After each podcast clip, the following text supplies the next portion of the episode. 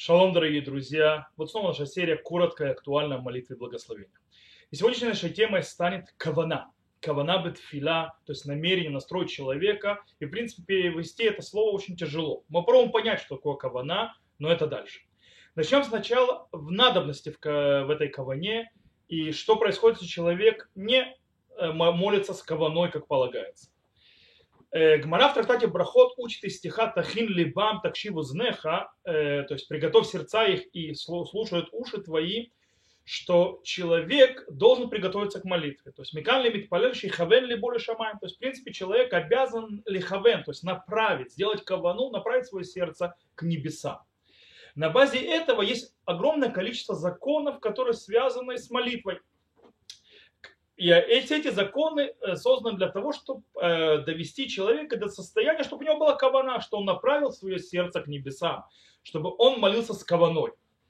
И, э, и по-простому, если человек не сделал кавану, то есть не направил свое сердце во время молитвы к небесам, то есть не молился, как полагается, с каваной, он не исполнил заповедь, и он обязан вернуться и молиться по новой. Так ли это сегодня? Тур, э, приводит слова галактических авторитетов первых поколений, Ришуним, что и говорит так, что сегодня ярдат чищут леулам, то есть в наше время спустилась слабость в этот мир. И многие люди по-настоящему не умеют и не знают, как делать кавану, как лихаве. И по этой причине говорит Тур, что в наше время, даже если человек отмолился без каваны, то есть не как полагается, не направил свое сердце как полагается, он не возвращается и не повторяет благословение или молитву, которую он сказал. Э, есть, правда, спор между Шурханарухом и Рама по поводу э, молитвы Амида. По поводу молитвы Амида, потому что центральная молитва, самая важная молитва, и там нужна очень сильно кавана, вот это направление, то есть на, на, на сердце в сторону небес, и хотя бы немного. Шурхан говорит, что человек, который не сделал кавуну, лохивен либо бешрош брахота решено, шел тфила дамида, царих лазор лируша тфила. То есть человек, который не сделал кавану, не направил свое сердце к небесам в первых трех благословений молитвы Амида Шмунайсре. То есть о чем идет речь? Это Берката Авод, то есть благословение отцов – заканчивается Маген, Авра, Маген Авраам, это первое благословение. Второе благословение, а там их, то есть, э, это Гвурот, благословение там их Амитим, то есть э, воскрешающих мертвых и так далее. И, и э, благословение святости к душа. Если в этих трех благословениях первых человек не сделал кавану полагается, он обязан начать молитву с самого начала. Правда, Рома считает, что нет никакого смысла возвращаться к самому началу, если человек не сделал кавану в этих, в этих трех благословениях. Почему? Потому что мы не умеем делать каванот, мы не умеем правильно лихавен, правильно направлять свое сердце к небесам, делать правильную кавану, и по этой причине человек повторит то же самое, что и было. По этой причине нет никакого смысла возвращаться к началу молитвы. Хотя, правда, говорится в Балахе, хотя бы нужно сделать правильную кавану в первом благословении, благословение Авод, отцы, то есть дома Ген Авраама. Э, Илкут Юсеф, Рабицхак э, Юсеф, сегодня главный раввин Израиля, говорит, что даже сефарды, которые обычно идут по Шурханаруху, в этом случае идут по Рама. Э, что даже если человек не сделал кавану, как полагается, в первых трех благословениях, первых, он не возвращается к началу молитвы, потому что не умеем, не умеем делать кавану. Теперь мы должны разобраться, что такое анахнуло, э, то есть людим лехавен. То есть что такое мы не умеем направлять наше сердце к небесам, не умеем делать кавану. О какой каване идет речь? Прошу прощения. Репхайм, Олеви Соловейчик, а, который называет Рабхайм из Бриска в своем э, хидуше Рабхайм Галеви аля Рамбам, то есть своих хидушим на Рамбама, пишет следующее. И он говорит, настоящему молитвы есть два вида каваны, разные. Первая кавана – это кавана лепируш амилим, то есть это кавана к пониманию, по глубокому пониманию слов, которые мы говорим в молитве.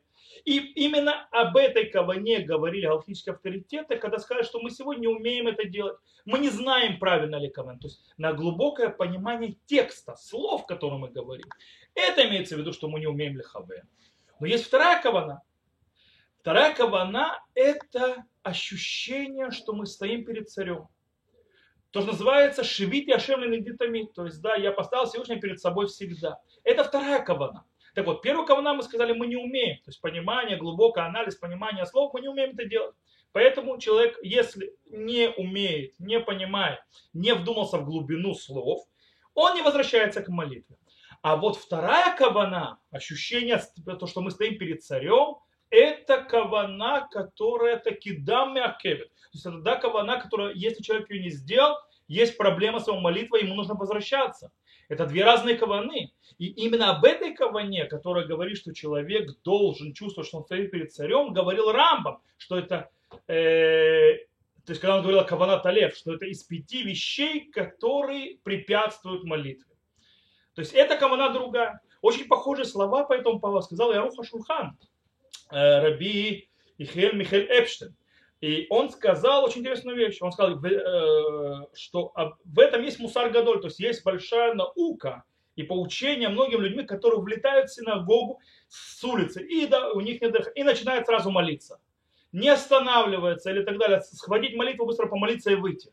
Это плохо. Они не понимают ни справа, ни слева, то есть у них нет ощущения, как будто они стоят перед э, царем. Говорит Аруха Шулхан, человек должен остановиться перед молитвой сосредоточиться некоторое время, то есть, да, чтобы, в принципе, его сердце и его рот были, скажем так, на одном уровне, то есть он будет говорить, что он стоит перед царем, отойти три шага назад, то есть, эти три шага назад и есть приготовление, то есть, когда человек чувствует, что он сейчас будет входить во, во, во, э, во дворец царя, и и после этого он начинает молитва. Вот это вот стояние перед царем. И говорит Аруха Шулхан, что если после этого его кавана сбилась, то Всевышний не, не приходит с претензиям к своим созданиям.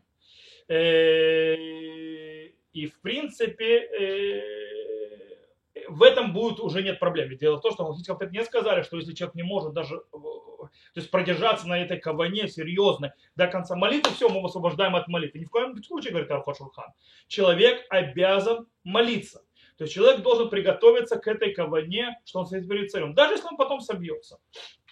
И действительно, сегодня, когда мы живем в нашей современной жизни, в нашем современном мире, когда у нас все сумбурно, когда мы бежим постоянно, когда мы спешим, Э, мы далеко не всегда, у нас голова свободная для того, чтобы по-настоящему сделать кавану.